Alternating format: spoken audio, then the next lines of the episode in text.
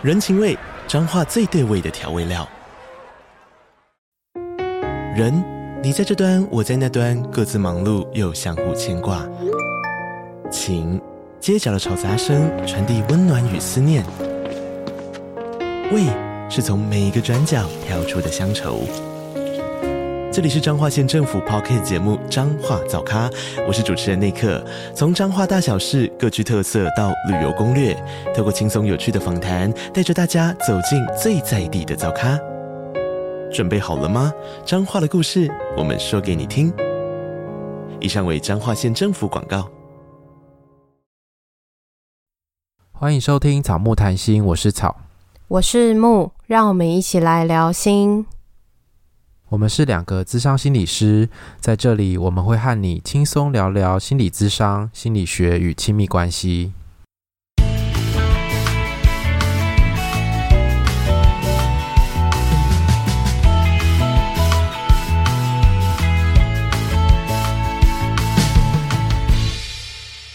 本集音乐由 OU Music 提供。我们今天。跟白袍下班后的叮当和 Liz 一起录音。那我们这一集蛮特别的，就是我们一起合作录了一集，但是会在两边上架，所以我们自己又录了一个开头。那我们稍微介绍一下白袍下班后，他其实是两个营养师。然后我们要敲录音的时间，其实已经敲非常久了，就是。呃，我们在 IG 上也其实已经互动蛮久的一段时间，可是一直没有敲到录音的时间。然后大概在暑假之前吧，我们才说好，那我们就来约一个暑假的时间，可能比较约得成这样。所以呢，就定在了什么时候？八月的时候。对，八月底的时候。所以其实这个过程呢，我们真的敲了非常的久，双方都很忙碌。然后也是因为跟他们的合作，所以我们才开启了第二季。也因为就是。好像录音录一录，我们之后就说，嗯，好像有一种差不多的感觉。没错，如果大家有兴趣的话，听完这一集之后，也可以到白跑下班后那边去收听他们的节目，因为他们的节目其实我觉得蛮多元的，算是一个杂食性的节目。就是他们除了聊营养相关的话题以外，他们还会聊一些其他他们关心的主题，所以。他们的节奏又比较轻松，也是有趣，然后两个人对话其实跟我们有点像，然后但是又比我们好笑一点，所以就是蛮推荐大家去听的。诶，这边跟大家分享一个小小的我很少讲的事情，就是我之前高中考大学的时候，你要念营养系哦？我曾经考过营养系，对。我今天也第一次听到。对，然后我那时候就考营养系没有考上，因为我是社会组，我是营养系其实是二三类的科，三类组的科系吧。感觉就是要念生物啊。对啊，但是我生物就没有那么好。然后我那时候去考那个师大，然后他们还有考笔试，可是笔试我就几乎都不太会，因为就真的考的蛮专业的。就是如果没有读那些生物的东西，其实真的不太会。所以我后来是没有考上，才阴错阳差当了心理师。不然你现在可能是他们节目里面的其中一个人吗？之类的，我不知道。但他们好像不是师大毕业的。然后 anyway。那我们在这一集里面有互相问了对方一些问题，就是呃心理跟营养的碰撞跟结合。那有一些问题其实蛮有趣的，我们就话废话不多说，大家可以继续收听下去。我觉得草木谈心的节目是那种很暖的节目。当初我们的那个赞助者收收那边，他就是很喜欢听那种很 peace，然后很温暖的节目。所以他才开始听草木谈心，然后我们白跑下班后是后来才创的节目，然后他本来也很期待我们是创这个类型，然后结果殊不知我跟叮当就一直太吵了，所以让他上班时间跟睡觉前都没有 对都没有办法听。我们的真的蛮多是睡觉前听诶，因为有一些听众也会跟我们说，他睡觉前听，然后听到睡着，就是有一种稳定跟安稳的感觉。对，就是有一种睡前陪伴的感觉。那我就想说，是因为我们的很无聊吗？不然怎么会帮助大家助眠呢？对，我想说我们有这么催眠，是不是？应该是一种很安心的感觉吧。应该是我们比较没有那种打打闹闹，然后就会有很多笑声，可能就会影响情绪这样。嗯，是智商心理师原本讲话就都是这种温柔型的吗？我们两个私下会吗？我们两个私下好像也差不多，就像节目上面那样。对，好像差不多。嗯，在智上的时候好像也差不多，就是大概像这样子的一个状况。嗯，我们比较不是那种大起大落，或者是那种很有演技的那一种类型，就是平常很稳定，然后某些时刻很嗨。变了另外一个人的那种。嗯，那你们如果讲人家的八卦，你们会变怎么样？就是也是这样那么平淡的讲吗？没有啊，会很、啊。我跟你说，那个人真的蛮讨厌的，大概是这样吗？对啊，就会说，哎、欸，那个人真的很贱哎、欸，怎么这么贱？那你们会骂脏话吗？就是情绪性的字眼会讲吗？还是说你们会用比较是像是心理的言辞讲出来？就是他可能是怎么怎么样分析还是什么的吗？嗯，我们会骂脏话，就是我们私底下是会骂脏话的。但是不会骂个案脏话，这样。对啦，当然这工作不能骂人家啦。但是我们私底下想要骂别人的时候，当然会骂一下脏话。那你们在通常在咨商的时候，就不管对方的情绪是很高亢还是很低潮，你们都是维持一样的情绪状态，还是你们会跟着他一起走？嗯，对我来说，这是要看我当下想要做什么。就是我如果当下想要靠近他，我想要。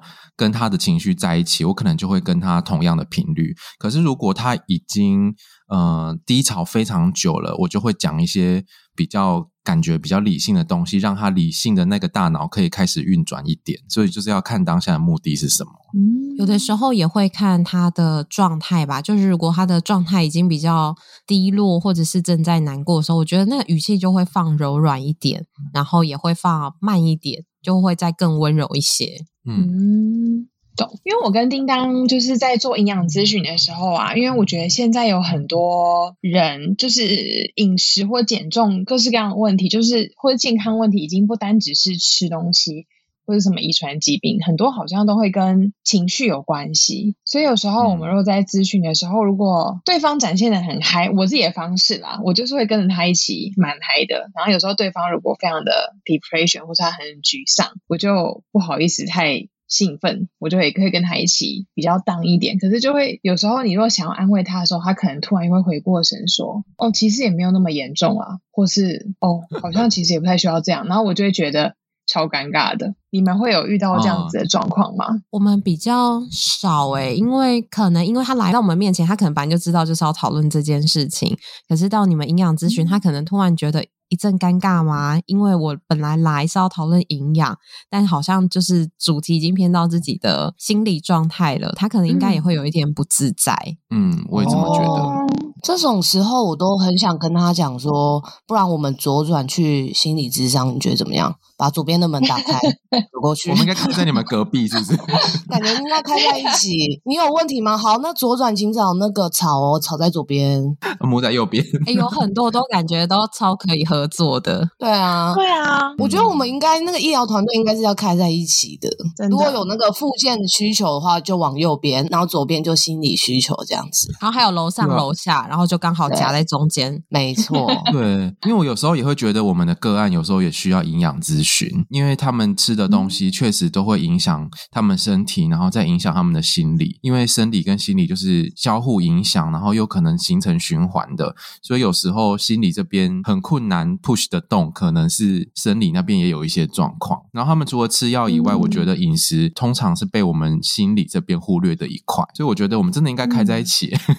对啊，因为很常遇到，像最近很多，我觉得呃，上班族或者再年长一点，就是比如说工作上面是已经是主管阶级的人，你很，因为我们通常在咨询之前会给他们填一张就是表格，然后我自己的表格里面是有设计一个，就是他自己觉得他自己平常的生活或是工作压力大不大，然后会很多人可能是已经得了那种，比如类似甲状腺疾病，就是因为可能因为压力大而引起的。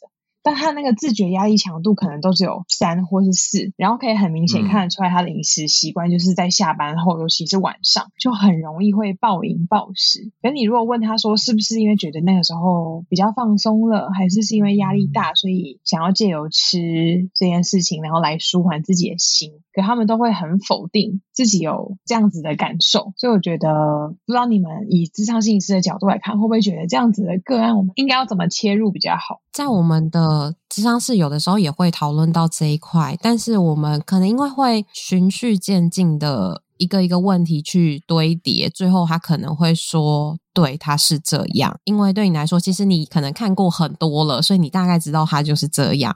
但是他没有跟着那个脉络。例如，你问他说：“那下班之后，通常你会吃什么？”那吃的时候可以让你得到什么样的感觉？是会让你觉得很放松吗？还是这是一个犒赏的感觉？还是你想要得到什么感觉？像有些人就会说，那是一种控制感。我可以决定我想吃什么，很多东西我不能决定。那在这个事情上，我可以决定，可是他就有的时候就失控嘛。所以我们会一个一个问题，慢慢的去循序渐进，到最后让他自己。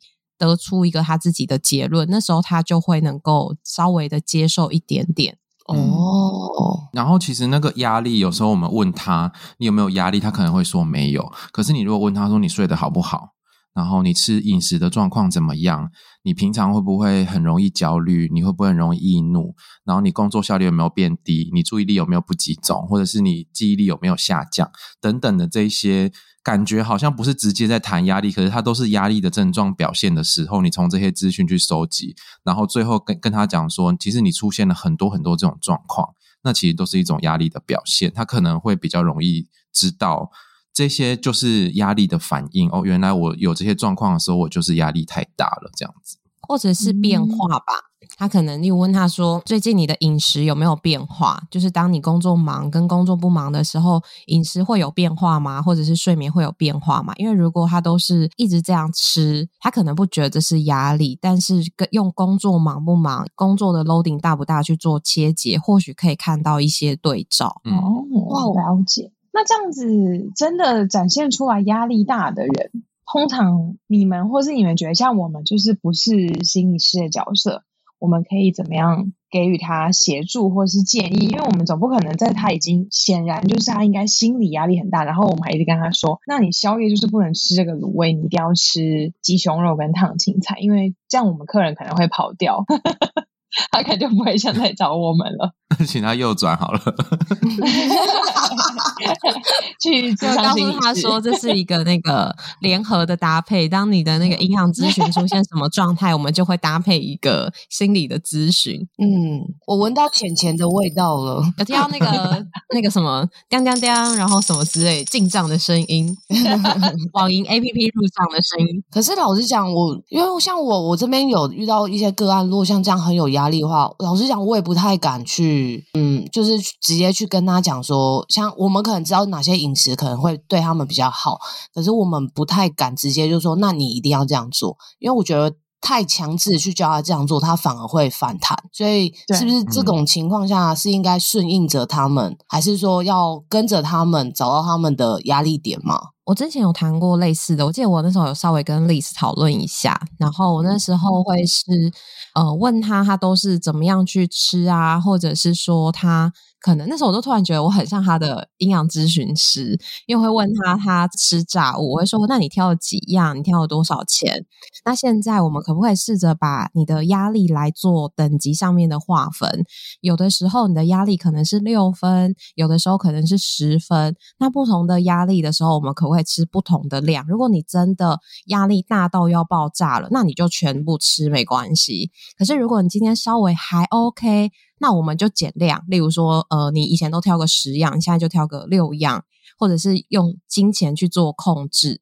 然后不要每次都是压力，就直接当做最大的压力，然后给自己最大的舒压。我们可以用一些不同的程度去做区分。然后那时候他听完，他会觉得，他告诉我他松了一口气，因为不是不能吃，因为很多时候他会觉得他不能吃，然后他减肥这么久了，他怎么会不知道这一些？可是他就会被这个不能吃就会很焦虑。当能吃的时候，他就会吃更多。嗯嗯。因为我我觉得刚刚木说的就是，其实他那个饮食的内容是可以选择，他可能同样到卤味摊，他可以夹青菜多一点，或是夹很肥的东西多一点，所以我觉得那是可以选择的。我觉得如果是我的话，我可能主要就会跟他讨论说，哦，没错，吃这个东西是你在安抚跟照顾自己的行为，是你透过这种方式在照顾自己的情绪。那如果你要照顾自己的情绪，除了吃这些东西，还有没有其他的选择？就比如说，呃，如果我们今天不吃这个，有没有可能吃别的？或者是有没有其他的行为？比如说有运动，然后你可以找人讲一讲，你可以看一场喜欢的电影，或者是其他不会 摄取很多热量的方式。那如果他一定得吃的话，那吃的内容有没有可能可以调整成比较健康一点的？因为，因为其实我们纾压的方式都要考量长期的效果。就是如果你这样子长期吃十年之后，身体会出现什么问题？到时候会不会有更多的压力？那这个常常常是我们在压力很大的时候不会考量到那么远的事情。那这有时候是。呃，我觉得是心理师或者营养师可能需要提醒他们的地方，因为你现在用这个暂时没有压力了，可是那明天呢？后天呢？那十年之后会怎么样？这样子。嗯，那我刚刚讲的方法我觉得很好诶，就是评估自己几分有几分的压力，然后我们就吃几分的东西，好像是个好主意，就不用每一次宵夜都吃炸鸡排或是配珍奶之类的，营养是真的略有点困扰，嗯，他就可以稍微的替代一下。对，而且我觉得这刚好，我觉得我因为我通常我的方式都是说，因为我们对心理里面没有到那么专业，可是我都会说，你在吃这个食物之前，你可以先闭眼睛想一分钟，就呼吸一下，就是你现在确定你此时此刻是真的非要这个东西不可吗？就是如果没有吃，你就是这个情绪就是过不去嘛。如果真的要吃的话，就去吃。那如果其实你冷静一下，发现好像还好，因为我我觉得情绪中的人是很需要冷静。就像有些人可能下午可能真的超想喝饮料，可是其实你静一静，发现忙一忙，时间过了没有喝到饮料，好像也都没有什么差，只是差在那个你有没有冷静去问问自己内心想法的那个时候。因为有时候只是你听到别人在喝，你就想要跟着一起喝，就是比较冲动型的行为。我自己的方式是这样子。那叮当呢？我他们问我，我就说去啊，去吃啊。然后他就说，然后后来我我都会直接马上接去啊，去吃啊。然后说啊，我可以吗？去啊，我拜托你去吃吃吧。然后我说吃完之后，我们还在讨论。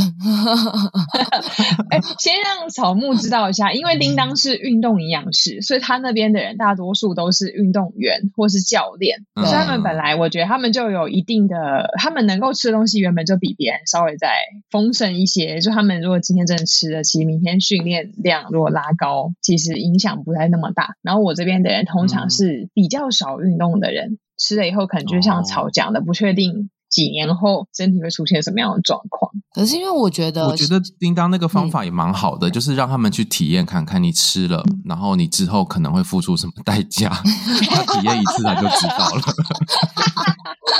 因为有时候跟他讲，他真的就是听听不进去，或者是他会觉得那个我真的做不来，没有办法这样子。可是他体验之后，他比较知道那个缝隙可能可以改变的地方在哪里。嗯嗯嗯，因为有时候我都觉得他们像我们的个案，其实他们都知道说，好像这样吃是不对的，所以他们才会有这个疑问说，那我可以吗？可是他们心里都会有一个期待，嗯、就希望你好像说什么，然后我就觉得那。我可能我的角色是觉得，那我满足你这个期待，让你去做这件事情，那你心里就会好。那你心里好的话，嗯、那剩下的话，我们就可以再来讨论，看看有没有其他的，嗯，可以就是后续有没有其他的方式可以去解决这件事情。因为我觉得他越少这种就是呃自我怪罪嘛，就是会觉得很有罪恶感的感觉的话，其实他减重速度会比较好一点。如果他吃了不好，呃，他觉得很有负担的东西，吃完之后反而罪恶感很重，那我觉得他的整体的减重方式都不太会好。而且减重是不是也都会跟心情有关？嗯、就是不是都说，对，当你有压力或是当你心情不好的时候，那个减重的效果是会更不好的。对对对对，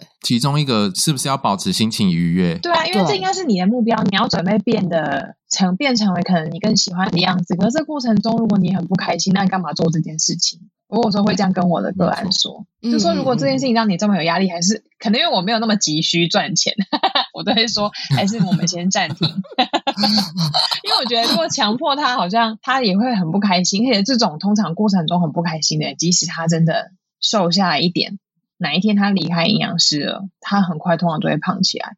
因为这个过程，他完全无法享受在里面。他、嗯、不是变成他一个生活方式吗？他不是一个短期，就是结束之后就打回原样。对啊，因为真的适合他的饮食方式，应该是身体跟心情都可以让他好。所以即使没有营养师，他未来还是可以一直维持这样子的饮食方式跟心情，继续生活下去，然后又拥有一个他自己喜欢的身形。理想的话，应该是要这样子。我就有一个疑问，很想请教营养师是：是都、嗯、为什么我们压力大的时候，就会不想要吃一些健康的东西？比如说喝白开水、吃鸡胸肉或吃那个没有加油的烫青菜。你平常会吃这些吗？平常会啊，平常会耶。叮当，我跟你说，他们两个都吃的很健康。对啊，可是心情不好的时候，我真的不想吃哎。可是我们吃的很健康，并没有就是反映在身体质量上。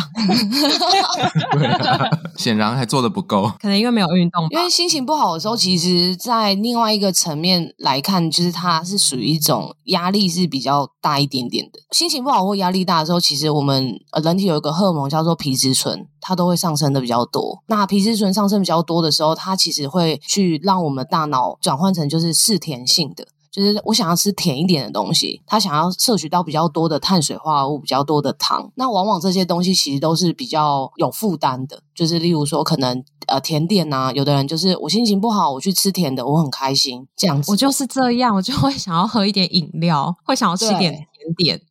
对啊，然后吃点炸的。对对对，那其实这些都是因为我们的这个状态下，我们的荷尔蒙去影响。那当然还有另外一种说法是说，其实这个荷尔蒙去影响之后，它也会去影响到我们的肠道菌。那肠道菌是一个很特别的东西。现在有很多的研究是说，你现在想吃什么东西，不是因为你想要吃，而是你的肠道菌的菌种想要吃，所以而导致诱发你去吃这个东西。所以当情绪不好的时候，被菌控制。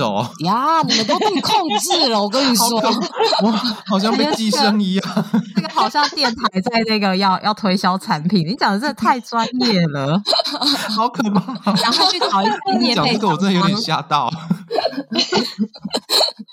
对，那其实应该是说，我们还是要回归啊，因为像很有很多研究都在说，肠道菌跟心情有很大的关系。那大家都在顾我们的肠道菌，那为什么要去顾它的原因是在，当我们肠道菌如果菌株不够，或是菌种比较少的时候，那我们的肠道中的一些黏膜，它就是会发炎。那发炎的时候呢，它就是会往我们身体各个地方跑。那所以现在才有很多说哦，肠道菌失衡的话会跟失智有关，就是因为发炎的数值、发炎这些毒素跑到了大脑里面，或者是说有的人说哦，它可能会跟肌肉分解有关，因为这些发炎去影响到肌肉的合成。对哦，哎，所以就是我们可以这这一段都没有人要接，大家下就是我们可以从肠道菌或者是从那个压力荷尔蒙来理解。照顾肠道好菌，对，就是有一种被你说服了，就很想要买一下来吃。哎，那我想请问营养师，就是如果我们想要养那个肚子里面的肠道的比较好的菌，就是能够促进情绪比较呃平稳或者是愉悦的那个菌的话，我们应该吃哪些东西？嗯，可呃可以有四个呃，大概有四个方向，就是第一个当然是补充呃益生菌。哎，这要卖产品了。这嗯，当然是第一个补充益生菌了，然后再来就是它的益生菌的食物叫做膳食纤维。那膳食纤维的话，就是我们一般吃的蔬菜跟水果。那通常呃，蔬菜跟水果的话都有呃不同的膳食纤维的种类。那所以我们营养师才会很强调说，不管你今天是减重增重，或者是在什么样的一个状况下，蔬菜跟水果都是其实要去摄取到的。然后再来就是好的油，嗯、就是 Omega 三。像鱼油这种里面的油脂，它都是可以抗发炎，那它就是可以避免我们肠道菌呃崩坏的时候引起的全身发炎，它可以去帮助这件事情。那最后一个应该就是大家都会常常听到叫做色氨酸，嗯、呃，色氨酸它是一个我们人体里面的氨基酸，它会去在我们人体里面转换成有一个好的荷尔蒙叫做血清素。叫做快乐的荷尔蒙。那色氨酸是哪些食物？像是呃，香蕉，香蕉，没错，你讲对了，香蕉 的确是。牛奶，牛奶，对，香蕉牛奶，然后有些蛋，呃，蛋里面也会有，然后像是通常都是蛋白质类的食物，它的色氨酸量都会比较高一点。所以这就是为什么我们常常要讲，其实不管你是要做什么样的饮食法，最终最终都是要回归到均衡饮食，蔬菜、水果、蛋白质都好好的去吃它，不要去就是说我什么都不吃挑食的话，其实你的心理状态应该都是会比较好一点的。嗯。哎，那你前面提到那个补充益生菌的部分，嗯、我想要问一下，就是那个，因为市面上有很多那种补充益生菌的产品，然后它有不同的菌种，以及它比如说有十亿，就是一颗里面有十亿或者是五十亿什么的，那个要怎么选择？就是如果问的太偏了，哦，不会不会，像如果你要选择益生菌呢、啊，我刚刚有前面有讲，就是说，呃，我们肠道菌里面它是一个环境。所以，一个环境要好的话，它其实应该是要非常的多样性的。所以，如果你要选择菌种的话，不能只有单元的。对对对对对，那第一个的话，跟森林一样，呃，要选择可能菌数多，然后菌种多。那我觉得我们通常，我们像市面上不是很常看到什么两百、三百甚至五百什么什么益生菌，就是它的数量是很多的。可是我是觉得数量多寡好像大家都在拼这件事情，但是除了一个数量可以选择之外，你也可以看你的菌种是哪些。那不同的菌种它就有不同的功效。那像是我们假设简单分 A B C D E 这四呃 A B C D E 这五种，呃实际上真的有这五种菌，但是他们在会去细分很多不同的。那通常 A B C 前面这三种都是在针对肠道的呃蠕动或者是呃我们的一些肠道的一些状况。那后面的呃我刚刚念了 A B C 哦 E F，那大概都是 走。过敏类的，对。那如果我们今天是情绪的话，哦、就要去特别挑它的菌株。那那些菌株名称都比较特别，所以我觉得是可以先做到走肠道保健这一块。那好一点的话，我们再去搭配可能其他鱼油，跟你身体的一些基本的一些饮食习惯，把它补充进来，这样子。当然，市面上也有是针对情绪做的益生菌啊，市面上也有，嗯、但是大家也可以呃看要不要做这样的选择。但我觉得还是日常生活的食物，我觉得要先吃到，不然你如果一直补充那些保健食品，可是你没有吃蔬菜跟水果，就是没有给它营养那个膳食纤维的话，你的菌吃到身体里面，它也不会留存太久，很快就会消失了。然后厂商就会跟你说，你要一直吃才会有效啊，就会变成有点本末倒置，嗯、你就一直花钱买这些东西，嗯，可它也留不在你的肠道里。这就像人家说，要从食物里面摄取是最好的。对对，因为我们所有的不管是减重或是你要增重好了，其实我们心里呃，我们都会有一个金字塔，在最底层的是要被最满足的，那在最底层的那一那一块就是所谓的基本的饮食，就是均衡饮食，就是六大类的食物，就是你的全谷根茎类，就是你碳水化合物，你的蔬菜、你的水果、你的奶制品，甚至你的肉类。然后最后就是好的油，其实这六大类，如果你都有做好的话，其实我们再去细分说，哎，那你下一步可以做什么？可是大家很常就是直接跑到金字塔的最顶端，嗯、也是因为你们的口袋的钱就最多嘛，所以就直接去购买那些保健食品这样子。很有道理哦。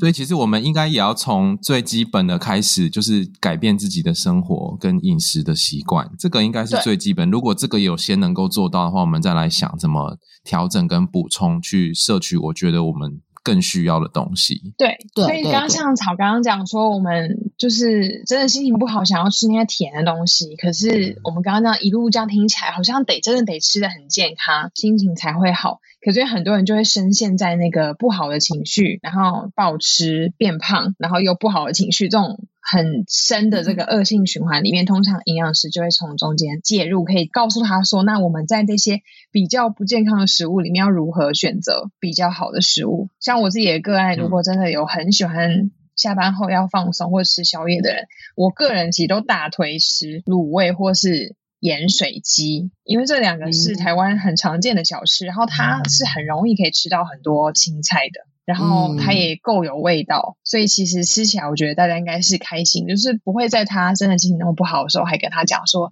你就去买微波鸡胸肉啊，你就去小吃店点唐廷菜，叫他不要加酱，因为这个真的没有办法解决他的这个漩涡，然后更有可能会变成那他去吃什么，他就不会告诉你了。那嗯，对。然后讲营养师反而就更不知道他发生什么事情，所以不如帮他找到我们在一百个不健康食物里选几个比较好的，或是有些人呃女生有些人喜欢生理期前可能会想要吃泡面，或是喝红豆甜汤这种就是热热的东西。那如果你可以在小吃店或是超商买那种热的蔬菜汤，其实有时候热的食物吃进身体里面也会有一种压力舒缓的感觉。就会发现，其实这个东西它是、嗯、对，对它其实就可以取代你原本预计要喝的泡面的汤啊，或者什么麻辣烫的汤之类的，可以也是可以用这样的方式来取代。嗯嗯嗯，我很推荐 Seven 有一个剥皮辣椒鸡汤，你们有没有喝过？没有哎、欸，好喝吗？我、哦、喝过全家的啊，全家的很好喝，好喝，超好喝。因为是全家的吗？还是 Seven？呃、Seven 全家都有卖哦、嗯。它是剥皮辣椒的，嗯嗯嗯嗯，对，微波里面的蛋白质还有两份哦。不得不说，它的盐巴是略有点多，所以很好喝。然后还有另外一个，还有另外一个，那个什么蒸蛋汤哦，对，蒸蛋汤也超好吃的，也是哦。对对对对，我从来不会去，我很少吃超商的食物哎，对啊，很少去超商买那种微波的喝的东西来喝哎。我想说，如果你们有个案的话，哎，那像刚刚说到那个。点卤味的话，或者点盐水鸡，嗯，就是营养师有没有推荐哪一些食物点，就是吃那些比较好啊？如果可以的话，就尽量选择那一些。然后有一些可能会比较有危害，或者是之后会付出更多代价的食物是哪一些？嗯，其实卤味的话，除了王子面跟炸豆皮。还有百叶豆腐，或是看起来很肥的肉，比如说什么猪头皮以外，其实卤味的食物大多数都很好哎、欸。啊，这些我都会点，怎么办？那兰花干呢？兰花干是什么？就是一块，然后它也是炸，应该是炸过的，然后它上面就会有切对豆制品，对对对，嗯。哦，然后还有切的纹纹路这样汤汁的那种豆制品。啊，对对对，听起来就感觉你介绍完就 NG 了，炸过的，炸过的，然后又吸汤汁就 NG，因为卤味它不好，只是因为它太咸。然后还有那个什么一些火锅料。哦，火锅料通常我们都不太建议。可是如果你都是夹豆制品，或是比如说鸭血啊、猪腱肉，还有各式各样的青菜或是冬粉，我是觉得没有什么太大的问题哦。我最喜欢吃甜不辣，这王子面也不不建议吗？因为王子面它也算它也算是比较油一点点的面。如果真的想要吃面的话，如果店家是有那种湿的乌龙面的话，反而会比较建议。那那个那个意面呢？锅烧意面那种意面，开始问起来。哦，意面那意面通常也都是炸过的，那个也很不推荐哦。所以现在大家都知道，炒都是王子面跟意面。对，而且我还吃一堆火锅料。而且有时候我们也都会建议说，其实你如果先把蔬菜跟肉还有豆制品，就蛋白质的食物都吃完之后。其实一般来说，如果你夹到适合的量的话，其实后面的面可能也都吃不太下了。只是很多人的饮食习惯会先把好吃的那些所谓不健康的食物先吃完，然后青菜留到最后，我就觉得吃不太下。可是如果换一个顺序的话，你会自然而然的就不会特别去吃这些食物。哦，就反正就是最后饱了就就算了，这样子就放着。对。因为蔬菜跟蛋白质蛮消化速度比较慢，所以它蛮占胃的空间。但是淀粉类的食物，它消化速度很快，所以你如果吃它的话，哦、它在你胃胃里面清空的速度是很快的。你很快就可以把它吃完，然后再去吃更多，然后也不会有太多的饱足感。所以不管是吃卤味还是吃吃健康便当，你其实都先把。蛋白质跟蔬菜吃完，那个饱足感我觉得会有明显的不一样。有的时候你先吃肉跟菜，很快就饱了，然后就觉得怎么吃这么少？但其实你是真的很饱，嗯、尤其是那个烫青菜，可能里面还有含很多水吧。就很容易饱。对，哎，可是我会有一种经验，就是如果我这一餐没有吃碳水化合物的话，没有吃精致淀粉，嗯、我就会觉得你没有吃。我已经其实我已经吃蛮多了，我可是我就觉得好像少了什么，好像心理上觉得我好像需要吃那个才会饱，我等下才不会容易饿。我是不是被制约而已？少少好像少好像是那个、哦，就是以前的人、哦、要吃饭，对不对？对对对，就是要吃饭才有饱的感觉。对对对对，要配饭。可是这个也是正常啦，因为本来就是大脑就需要糖啊，大脑需要糖，嗯、那些糖都是从碳水化合物来的居多，所以有可能是因为你大脑是比较需要很多很多糖来支撑，就是你应该一直在动脑这样子，所以你可以把你的碳水就是折半，就例如说我们可能这一餐要假设要吃掉一整包泡面好了。那就可能要分一半，或者是面包可能要分一半，或者饭要分一半。你把它每一餐都有，嗯、但是每一餐都是少量这样子，你可能的饱足感就会比较好一点。哦，所以以前那个阿妈会跟我讲说，要吃饭才会饱，人家才不会那么容易饿。这个是迷思，对不对？是吗？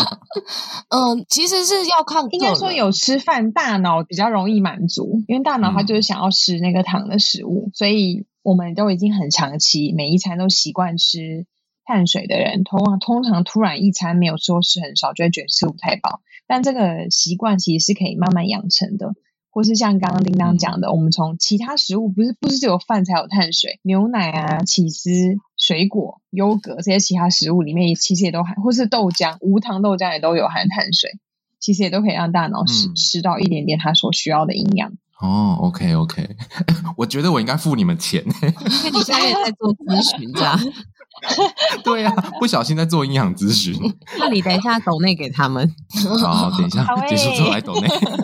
叮当是不是想要问你之前有遇到忧郁症的客人的事情？对，就是我呃那时候知道要访问你们的时候，就是有一直想要问这个个案，因为他来找我的时候，他是直接讲说他有忧郁症，然后也有吃。呃，一些药物这样子，然后呃，我那时候其实是一直在想说，诶，那他当他陷入那个情绪的漩涡中的时候，我是不是应该要顺着他的情绪，然后还是说我不要去干涉他，就是让他自己处理好他自己那个情绪的漩涡，然后之后我们再来谈饮食的状况。这样子，因为他就会突然消失，然后，嗯、呃，就是也会讲一些比较有负担的话，这样。嗯，我觉得如果是营养师的身份的话，可能当他状态稍微好一点的时候，也可以跟他讨论，就是如果当他状态不好的时候，你这边要持续的关心他吗？还是你的关心会让他觉得是压力，还是说是对他来说是一个支持？你可以问问他，他需要的是什么。嗯然后也可以跟他讨论，哦、例如说，好，那如果我传一次、两次、三次没有回你，你没有回我，我可能就会知道你最近可能需要一段时间冷静。那我可能，例如说，两周后我再传一次给你，还是说我们要定一个怎么样的频率？由我问他，他需要的是什么？因为每个人需要的可能不太一样，嗯、有些人会觉得你就给我空间，但说不定有些人觉得，啊，连我的营养师都没有发现我不对，我真的是太边缘了，或是我怎么这么糟糕等等的。嗯哦哦，所以其实这样子来说，如果我们遇到像是有情绪的一些个案的话，其实我们都是需要把他的情绪把它去量化，然后请他跟我们说他们现在状况是怎么样，然后我们再处理。这样子对吗？我觉得量化是一个蛮好的方式，因为有的时候大家可能不一定会去有机会觉察到那个情绪的差别，但是你跟他去讨论，让他试着去想的时候，或许他就会发现其实有差别的。他可是他在那个情绪当下，他会以为就是那么的糟，可是实际上或许并没有那么糟，或许只是糟，但还在可以承受的范围。或者是有时候也会问他，那现在你还好吗？还可以承受的范围，还是说你已经不舒服到没有办法承受了？嗯嗯嗯嗯嗯，太棒了！我们是，我是不是要付你钱啊？我们可以抵消吗？可以那个，我们可以约台北见面这样。因为我觉得，我觉得就是，如果回到这个人没有忧郁症，或是你其他没有忧郁症的个案的时候，你可能会遇到，比如说他们在减重或者是在饮食控制上面遇到一些挫折，然后他觉得很沮丧的时候，你，不知道这个时候你们会怎么回应他们，处理他的情绪？对啊，如果是一般人的话，我应该就会就是像正常朋友，因为我的方式通常都是像朋友一样跟他们相处，所以应该就是正常的方式聊天。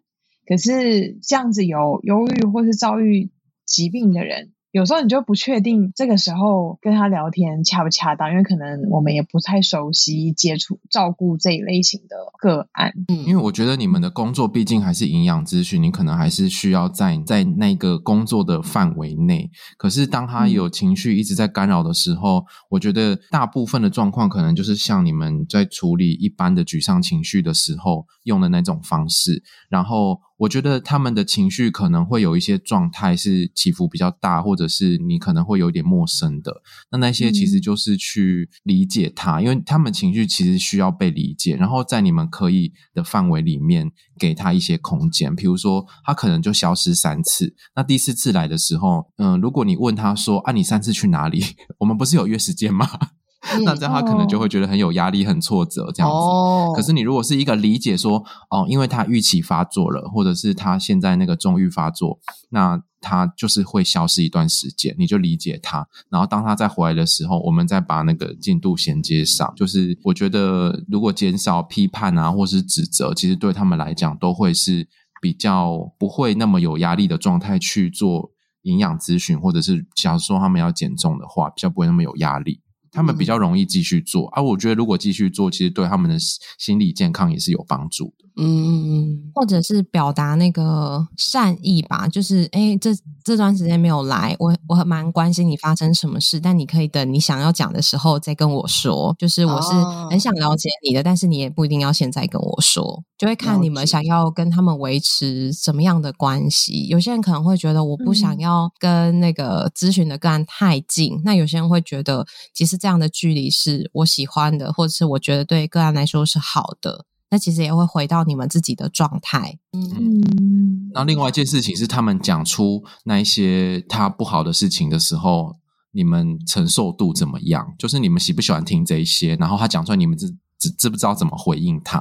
或者是你们会其实心里会很有压力，还是你会很慌乱，不知道怎么办？这样子，就是我觉得，就是看每一个人能够承受这些情绪的程度。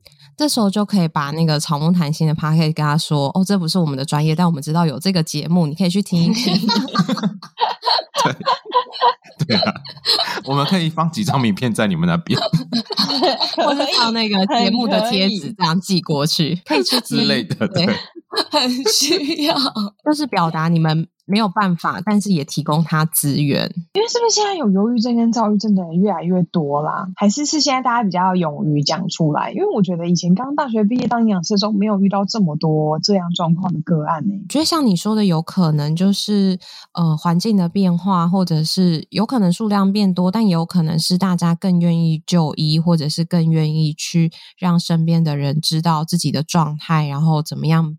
需要被协助等等的，我觉得这其实都可能都有可能。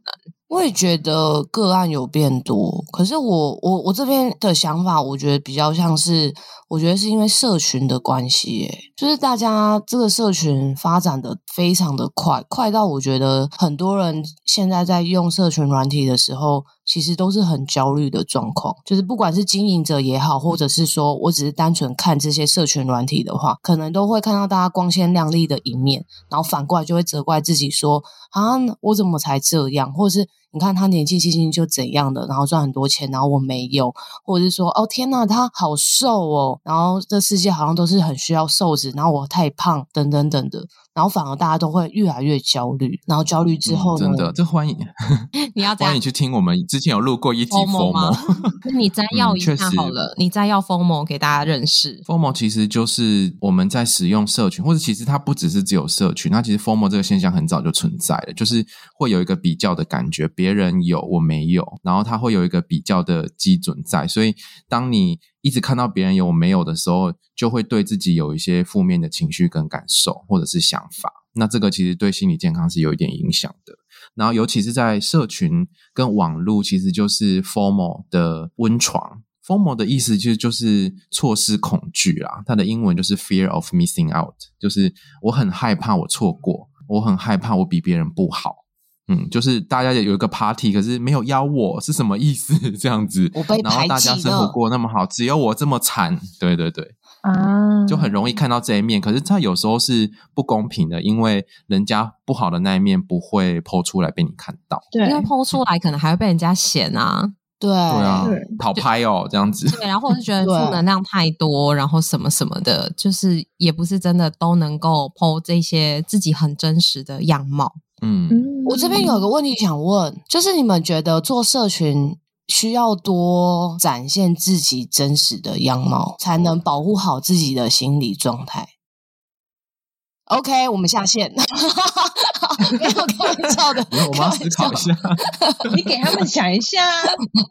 我在思考我自己，因为我自己的社群其实都是零，其实我都没有在用 IG 啊、Facebook 什么，我都很少 po，就是我的 po 文可能都是一年前、两年前的这种程度。就是除了草木的之外，其实我自己个人呢是不太会去更新，我就是完全消失在上面的人。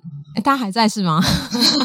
哦，还在，还在，还在。我以为我以为草要讲话。哎，你这个对不起，你这个问题，我觉得叮当这个问题有点大在问，就是每个人的状况可能会很不一样。然后我觉得，如果是我的话，我会比较常问自己说，这些真实的东西被看到了，我会感觉怎么样？嗯，就是我今天可能想要透露的我的一个什么东西，比如说我肚子的肥肉这一种，我当然就觉得不行。这种被看到了，我就会觉得对，就是很羞耻，很羞愧，我连发烂都不行。对，就是只有自己洗澡可以看，平常也不想看这样子，所以就是。我觉得常常回来问自己，这些东西被看到了，我会有什么感觉？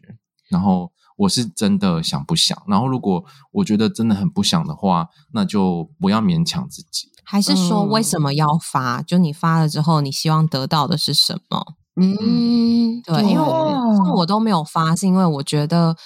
呃，如果真的认识我，我们真的很熟的，我就会在 LINE 里面跟你更新我的近况。我也不一定要在社群上面让大家熟跟不熟的人都知道我这么详细的事情。那 LINE 对我来说就会是一个、嗯、哦，我看就是以前认识的人，然后如果有呃想要关心他、想要有互动的时候，可以随时可以连接上的管道。但其实大部分我都还是会在可能。呃，赖的群主啊，或者是个别的对话，去跟他们建立关系，跟经营关系。嗯，嗯，我自己是私人账号跟工作账号是分开，然后私人的跟木一样都没有什么在更新，可是工作的账号我就把它当成一个工作，工作在做。哦，嗯、有所以呈呈现出来，对呈呈现出来的东西就都可能有的会跟生活有关，可是营养本来就跟生活很有关系。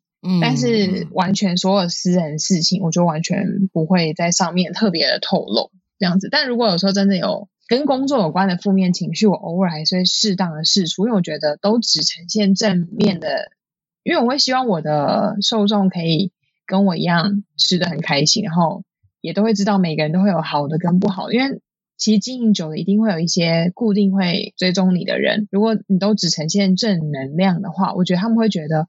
感觉我们好像太遥不可及了，可是要让他们知道说，其实每一个人，嗯、就是你在看起来再光鲜亮丽的人，他其实也都会遇到挫折啊，遇到不开心的事情，类似这样。但是不是真的把你整个心掏出来放在网络上，就只是呈现那些我自己觉得分享给大家也没有关系的事情。嗯嗯嗯。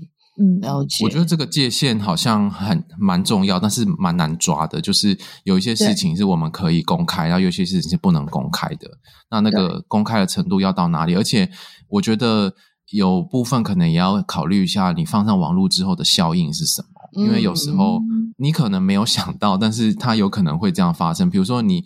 PO 了一篇你情负面情绪的东西，你本来是想说可能没什么吧，大家应该不会太注意，可是可能真的会有人来骂你，就说为什么你那么爱讨拍什么之类的，这是有可能会发生的。嗯、所以我觉得要想一下那个效应。诶，不过刚刚 Liz 讲到这个，我觉得很好诶，就是可以在适时的在网络公开的地方，然后让大家知道，其实每个人都有负面的情绪，或是会遇到一些坏事的存在。然后讨讨拍不是一个不好的行为，嗯、讨拍是蛮健康的行为。嗯，就是我在网络上寻求人际的连接跟支持，还有被关心，这个不是都是对心理健康蛮重要的事情吗？可是我们大家好像会有一点排斥或者否定我想要被关心的这个需求。可是这样我会想到，就是有的时候匿名反而更容易让别人去安慰他。哎，因为像在 D 卡跟 PDT 上面，虽然也是会有呃有些人是攻击指责，但是我觉得看到更多是友善回应他的人。可是这些友善的回应，在如果这个人你知道是谁的时候，我觉得那个比例。我不确定，但有一种感觉好像比较少。对，不知道为什么哎、欸，就是大家会匿匿名的回答，他会觉得你不要知道我是谁，然后可能去做这件事情。但是，一旦你知道我做这件事情，呃，一旦你知道我是谁之后，我就不会去做这件事情，是因为不想要背负责任吗？嗯、可是为什么关心、啊、心理学好像关心别人的话，为什么要隐藏自己的身份呢？啊、是好事哎、欸，对啊。不知道，我就觉得这一块也是一个感觉，是一个研究，不知道为什么。希望有人匿名来跟我们讲答案。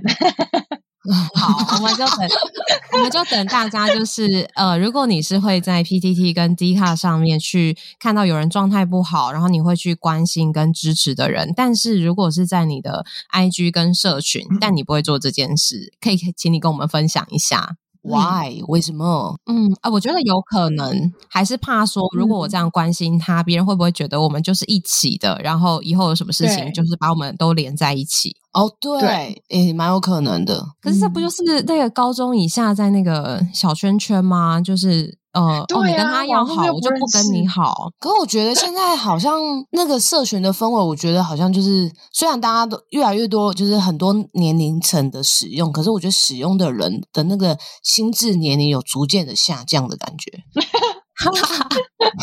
这样我就要分享一个，就我之前听到有一个，我也觉得哈，这样子就是就是也是那种学生在呃现实动态上面分享自己的一些心情，然后他的好朋友们就开始对号入座，觉得你就是在讲我，然后就开始排挤他，然后说我根本不是在讲你，然后我怎么说都没有用，然后大家就开始排挤他。学生很容易这样啊，对，所以感觉学生不要用现实动态好像比较好，因为他们就是觉得他觉得说我用小账应该是安全的，但是殊不知这些好朋友小账里面的人觉得你就是在讲他，因为你放在小账里面，嗯嗯，这样反而他们的情绪也没有地方可以抒发，所以就放在心里就越来越严重，写日记吧。嗯只能给自己看。我觉得现在网络上讨论很多事情的氛围，我觉得学生根本就不应该用社群了，禁止以直接禁止吗？或者是教他们健康的使用社群，或者是你的想要分享就自己吧，自己自己的那个社群，然后没有任何追踪者，自己记录自己的心情。因为我觉得现在网络上讨论很多事情的氛围，就是越来越倾向两极化，或者是对立。嗯，就是你如果站在 A 的话，那你就不属于 B 了，就是很越来越没有那个中间模糊地带跟灰色地带的，就是要选边站，对不对？对对，就是你只要，你要表明你的立场，对对对，你只要支持他的，然后你就会被反对方攻击，然后你如果是反对，你就会被支持方攻击，这样子，嗯，就是都没有。我觉得现在的能够讨论的空间是压缩的越来越往两边靠，嗯，所以中间真的很难，所以就在自己的同温层里面，真的只能在同温层。我们是不是偏题啦？很 远很远，很 偏，好像又很想要讨论这件事情。丽丝刚刚是要说什么？丽丝一直很想要 弯回来，但不行。呃，叮当先说，哦哦哦，因为那个什么，我们之前社群上也是有发生那种吵架事情，然后也是两方对立，就是在讲健身的，就是姿势错误，然后就是 A 跟 B，然后 A 的姿势错误，然后 B 去屌他，然后因为 A 的流量是那个网红吗？对，A 的流量非常的高，嗯嗯，然后就是后来有另外一个 C，他是站在中立去讲这件事情，他是想要帮，其实也是缓和。他们就是不要这样吵，然后结果大家反而一直去屌 C，他就说你就是站在 A 那边，然后你就是怎样，你就是不会教什么巴拉巴拉巴拉，一直骂他，然后就觉得也不需要这样嘛，他就只是站在中立，然后分析这件事情，然后他希望大家不要这样子继续的去抨击 A，然后可以理性一点。而且为什么不可以有第三个看法？就只有 A 跟 B 吗？难道 A 跟 B 都是对的吗？不可以有 A 加 B 等于 C 吗？或者是 A 加 B？加 C 之类的，对啊，所以就会变成是这样子，所以就发现，就刚刚像草说的，就是那个可以讨论空间，我觉得现在真的是非常非常的少诶。然后，那如果我们呢、啊、遇到这种事情，然后发生了一些就是事情，可能让自己很焦虑的话，那不知道我们应该怎么样？你好棒哦，你好会接回来的好顺、哦，会凹哎。我们应该怎么样去缓和自己的心情呢？对我来说，我吃鸡排啊。我我很常会先感受一下自己的状态，然后之后可能会跟别人说一说，或者是自己去思考消化。那吃东西我真的很少吃鸡排，其实我都会吃豆花，但不知道为什么我就是体脂还是很高。那时候还有跟丽丝讲过，就说哈，我真的 没有很吃的很油炸或是什么，但就是不会往下降，但就是持在一个。高的数值，然后我就怀疑人生。而且我吃豆花是不加糖水的哦。嗯，单吃豆花那很难吃诶、欸、我单吃豆花，啊、但是我会吃珍珠，那就没有用了。对啊，有时候可以吃白豆花，就是都不要加任何东西。哎、欸，豆花其实是非常棒的蛋白质，哎，而且如果再加豆浆，是不是无糖豆浆又更棒？很棒。嗯，像有时候像这种天气太热的状况啊，嗯、那个有时候就是有些个案，然后他们可能运动完之后，他们就说他们想吃甜的，我说好好去吃啊，啊，你就你可以去吃那个豆浆豆花，然后加珍珠也 OK，因为运动之后蛋白质跟碳水都同时要摄取到，他们才可以恢复他们的呃，帮助他们体那个肌肉合成。然后也可以减脂嘛，然后我就说，那你就去点珍珠豆花。他说怎么可以那么爽，还可以吃这个甜点？我说就去吃吧。他们立刻就觉得哦，很棒，有被疗愈的感觉。对对对对，有有有有。因为我之前有时候会吃，就是连锁的豆豆浆豆花店，它叫小人泉，它就会有一盒一盒封好的豆花，它分量其实不多，然后。它是糖水跟黑糖水是另外给你的，所以其实你可以不用加，或者是你可以自己决定你要加多少，那种我就觉得还蛮棒的。嗯，那这样很好哎、欸，嗯、这个很好哎、欸，但不知道台北有没有？对啊，这是在台中的是吗？它是台南南部开上来的样子。嗯，哦，南部也有蛮多间的。如果那个店家老板有听到这件事情的话，希望你可以来台北开店，然后可以开在你们店。我们 没有业配哦，对对对，自己没有业配。但我觉得他们的东西真的就是还不错，它就是会有很多呃各种组合，像是黑芝麻豆浆，然后或是什么豆浆，也有纯豆浆，但它也会加一些其他的东西。然后因为它都是没有添加，所以可能大概就只能放个两三天。然后你过了两三天，真的会坏掉的那种。嗯，哇，那就是没有什么添加防腐剂啊。嗯，对啊，这样感觉好像这集业配了好多东西哦。希望他 可以听到之后跟我们两个节目合作。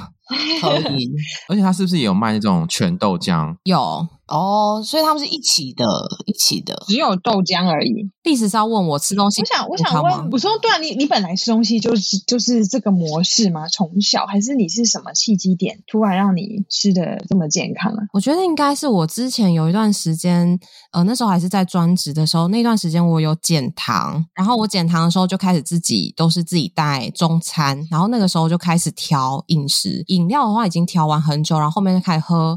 无糖豆浆，然后去吃，就是会稍微看一下那些可能营养师啊或者是什么的一些资讯，然后就开始慢慢的调整，嗯、然后发现说其实可以真的，我我自己觉得可能以前就蛮厉害的吧，我吃火锅可以不用那个酱料蘸酱，对对对，我完全可以不用蘸酱，嗯、所以就其实可以吃重口味，嗯、但也可以吃完全没味道，就吃生菜沙拉不要加酱我也可以，嗯嗯，但是因为现在的工作很难自己带便当。然后就变成都外食，然后就很难控制那个吃的，因为外食真的太多淀粉了，然后你很难吃到对很多蛋白质跟烫青菜，就是是可以，但是会变很贵，对，就会可能你吃超商可能就要一百一百五或什么，或者你吃那些健康便当可能都要一百五上下，对，现在健康便当是你的淀粉要换成蔬菜的那种，对。因为我有时候在想说，有一些人可能他正在改变他的行为，或是他准备要做一件事情，比如说他原本都没有运动，然后他要准备开始去运动，或是他不想要调整饮食，然后到他想要调整饮食中间的那个心境转换，就是我们的立场，我们就只能只能跟他说，你就试试看啊，鼓励他，然后可能设法帮他找一些比较无痛转换方式，比如说从比较简单的运动开始，或者从比较好取的食物开始。可是不知道你们在咨商心理的时候会不会很常遇到，可能你们试图想要鼓励他们做一些什么事情，但是对方就是一直好像很 depression 啊，一直在那个情绪里面，他都不愿意去做。因为我有时候也会遇到一些客人是，他就一直嚷嚷他想要长穿自己好了，可是他怎么样，他就是不愿意去运动，他就是有一百种不去运动的理由。有时候真的讲到后来，我都会心中都会火大，我就很想说，那你你退费好了。哈哈哈我觉得你减重可能可以单纯靠饮食，但是说你想要真的一个很漂亮的身材，因为其实像刚刚前面讲社群的事情，就现在网络有很多修图出来的身材，他们就拿那身材跟你说他想要变成这样，可是他却想要用最快途径去做，就真正好的方法他都不愿意起身。这样的话，你要付出这么大的努力，那你有想要为了这件事情付出这么大的努力吗？还是其实你也没有想要付出这么多？那你要不要修改一下你的目标？目标改成我们下载一个修好修图的 APP 就好了。目标改成去学修图这样。对啊，对啊，我不知道你们会不会遇到那种就是一直直嚷嚷的人，觉得很多哎、欸，但是呃，在智商过程中，我觉得那都是一个酝酿吧，就是讨论这些东西，然后很多时候那些改变不是一个。有意识的改变是突然有一个契机，然后前面的那些讨论，它都是一个基础吗？或者是它是一个垫脚石？然后等到那个契机发生的时候，它改变之后，他就会发现哦，原来这些是因为这样。我这次的改变不是这次达成，是前面其实有好多好多的铺陈。对，然后或者是说，因为其实那个改变它是有阶段的，嗯、就是你从一开始完全没有想改变，然后你到开始收集资讯，然后收集资讯到一个程度，你开始尝试新的行为。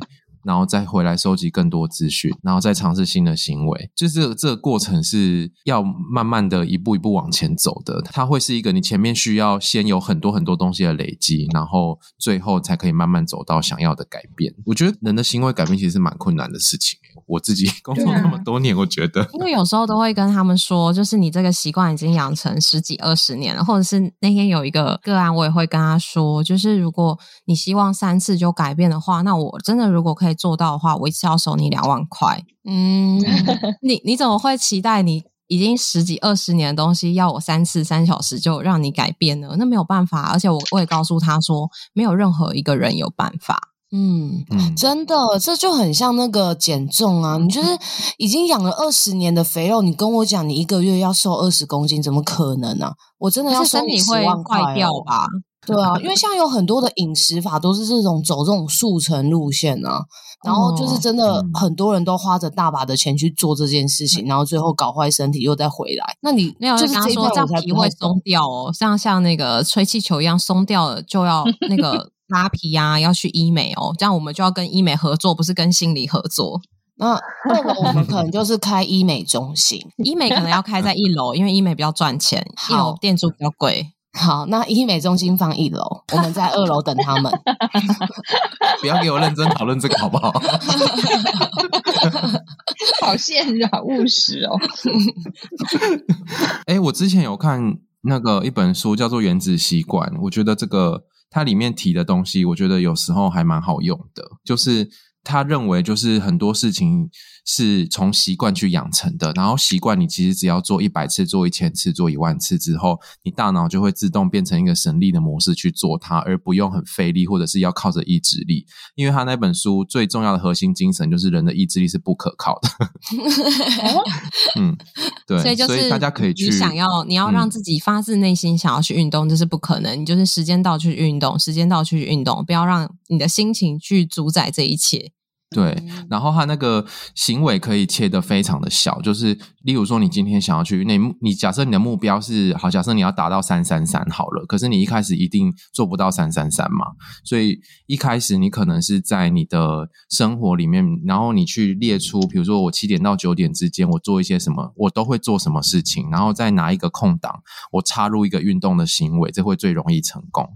然后一开始插入都是很小的行为，比如说我只是穿上鞋子或者换好的运动衣服，我就觉得心很累，我想休息了，那没关系，你就把衣服脱掉再换回去。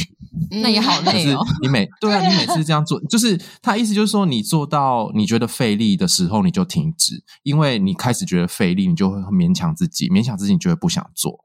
所以你就不要到达那边，所以你只要开始先养成习惯。我每天就是换运动的衣服，然后你先换一个礼拜、两个礼拜这样子。接下来你再插入一点点小小的行为，我会走出家门，然后在我的巷口走一圈，这样子也算是有一点点运动到，可能这总比就是坐坐在家里吃马铃薯好啊，这样子。所以他就是用养的，嗯、就是这种新的行为可以用养的，然后他就最后会变成习惯。这还蛮好的，是不是？有时候其实也是要动机，如果有办法更明确的话，因为像我们这边比较容稍微容易一点，也是因为他们就想要减重，所以你只要有办法说服他们到有一个很明显的动机，我觉得大家会比较愿意去做这件事情。可是我觉得动机会没有办法持之以恒，燃烧一两年呢、他可能还是会有对瓶颈的时候，所以。一开始的那个动的那一刻，或许需要动机，但后面会不会就变成是哦，就是要让它变成一个生活的一部分？嗯，对，就是，而且它里面有提到一个很常被忽略的东西，就是自我认同，就是我认同自己是一个健康饮食的人，或者认同自己是一个会运动的人。那会运动的人就会做相对应的事情，就是会去按时的去运动这样子。可是他那个认同的发生，并不是很快速的会改变自己的认同。而是你从每每一天的生活的习惯里面，你会渐渐回过头来稳固自己的认同。可是你前面你可以先说服自己，就是嗯，我我要成为一个有运动习惯的人，然后我会是一个有运动习惯的人，最后是我是一个有运动习惯的人，这样催眠自己。对，然后你透过行为来增强自己，这样子。所以每天都可以跟自己说，我是一个体脂很低的人。对，我即将成为一个体脂很低的人。对对对，所以所以我要做什么事情才能成为这样的人？对对对，哦、嗯，我可以跟大家简单分享一下，因为我以前是一个完全不运动的人，但我觉得我算是很了解自己。你现在运动很多哎、欸，对，我现在运动很多，我已经连续运动八天了哎、欸，今天第八天，我自己觉得我自己好厉害，恭喜你，真的很厉害，真的很棒，耶、因为因为我自己，我觉得我算是蛮了解自己个性的人。所以那个时候我就只决定要去运动，我就直接毅然决然，我就是直接报名健身房，因为我是个很在乎 CP 值的人，所以我会觉得我已经花这个钱不去好像很不划算，对。然后我一个月要上几堂课，这样子还比较划算那一类，然后我就把它排在我的行事历里面，就规定我自己。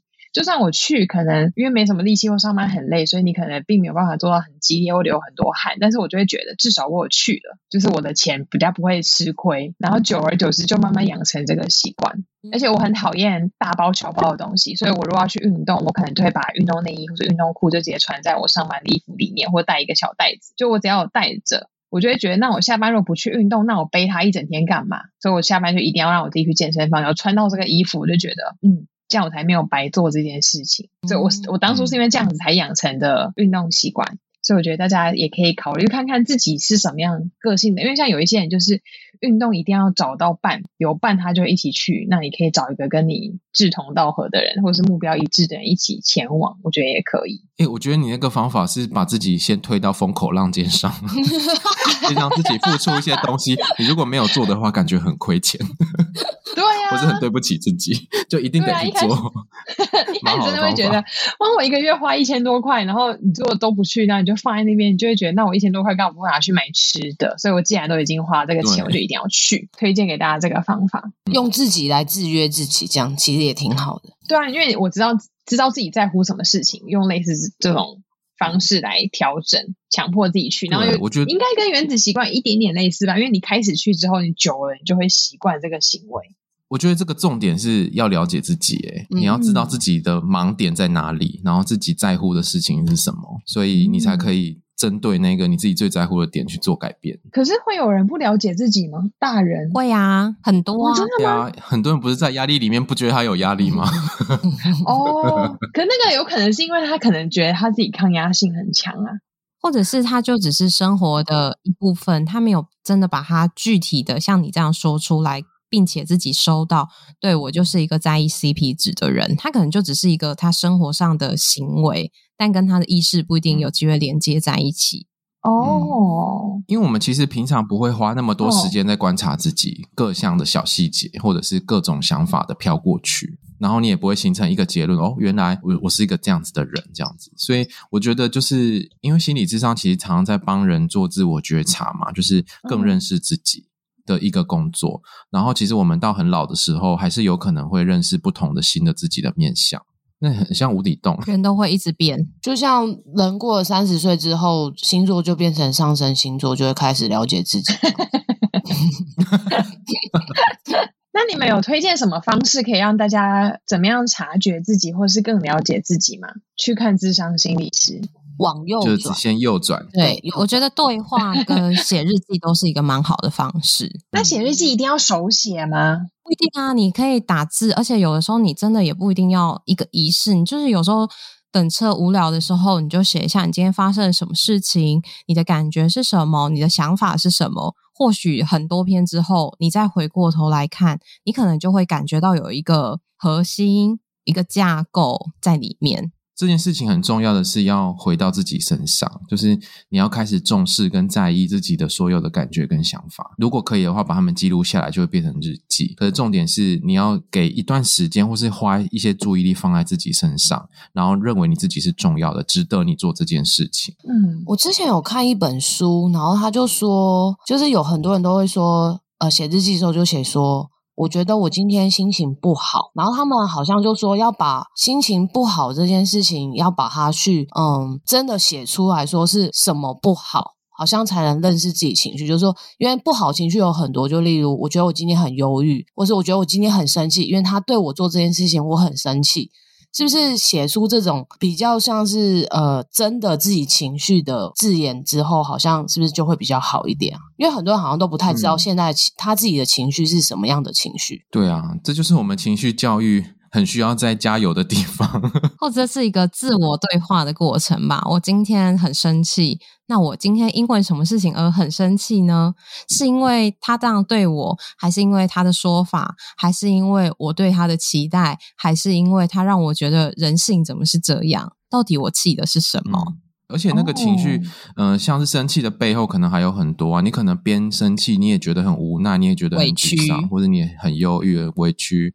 或是很无助之类的，它很常是一起发生的，但是我们可能会意识到其中的几种，或者是我们其实也没有意识到多少这样子。然后透过把它详细的记录下来，会是一个发现自己，然后可以更认识自己的过程。然后如果想要不要靠自己，其实就是智商，因为智商其实有些人不一定是就是谈很久，可是他在智商过程中，他开始感觉到哦，那我可以怎么样去跟自己的情绪相处，或者是我可以怎么样梳理自己的情绪，这些都是智商结束之后他会带着走的东西。它不是一个 具体带着什么礼物啊，实体的东西，可是他就会在他的生活上某一刻他就会运用，或者是之前我有跟他有时候会说，因为他们做伴侣智商，然后他可能他们两个伴侣在吵架的时候，他们就会有点。认真的想要说，那不然我们试试看，来坐在木的角色，看看木会说什么，然后我们来对话。啊、好好高功能的个案哦，因为他们已经谈了很久，就很一直很很多的进步，所以他们那时候就会讲，然后他们就说，真的没办法，没办法，就是站在那个心理师的角度去回应他们一些话，可是他们就会是更看见自己在这个过程中的情绪啊，或者是这些状态。我觉得那是一个。只要你学会，它在你生活上就是你就会的东西。然后你时时刻刻，你也不需要像很有意识或者是很困难的去做这件事，但就真的要花一点功夫。就你不会不用付任何的力气跟代价，就会了解你自己。嗯嗯，不管你是要花时间、花金钱，还是你要就是买书等等的，这些你一定都是得要付出。它不会是。明白就得到的，或者是浑然天成，嗯、你自然就会了。就我觉得刚刚木讲的那个对话，有时候对话会让我们得到新的观点。嗯、我们有时候认识自己的方法，也会参考别人对我们自己的看法，嗯、所以它是一个相互影响的过程。嗯、所以有时候对话也会帮助我们发现一些自己的盲点，我本来没有想到的地方，或是我没有观察到自己的地方。那可是那也是你自己的一部分。也会整合到你自己对自己的认识。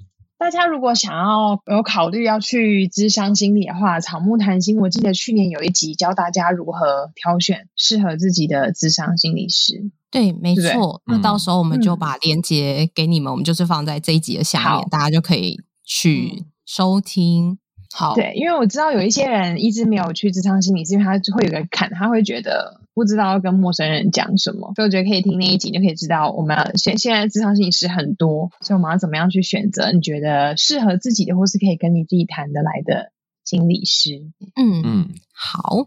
感觉你这样讲完，就好像多了一个灵感，就是结束了。不是不是，是我们好像可以录 就是智商的第一次到底会发生什么事情？哦，可以耶，因为大家可能对于呃第一次到底要经历什么是。困惑的，嗯、我们马上，我我觉得我真的紧张，好害羞。对，然后或者是到底 我要准备什么，还是说我要怎么样，可能会有好多的未知。或许我们可以聊聊自己。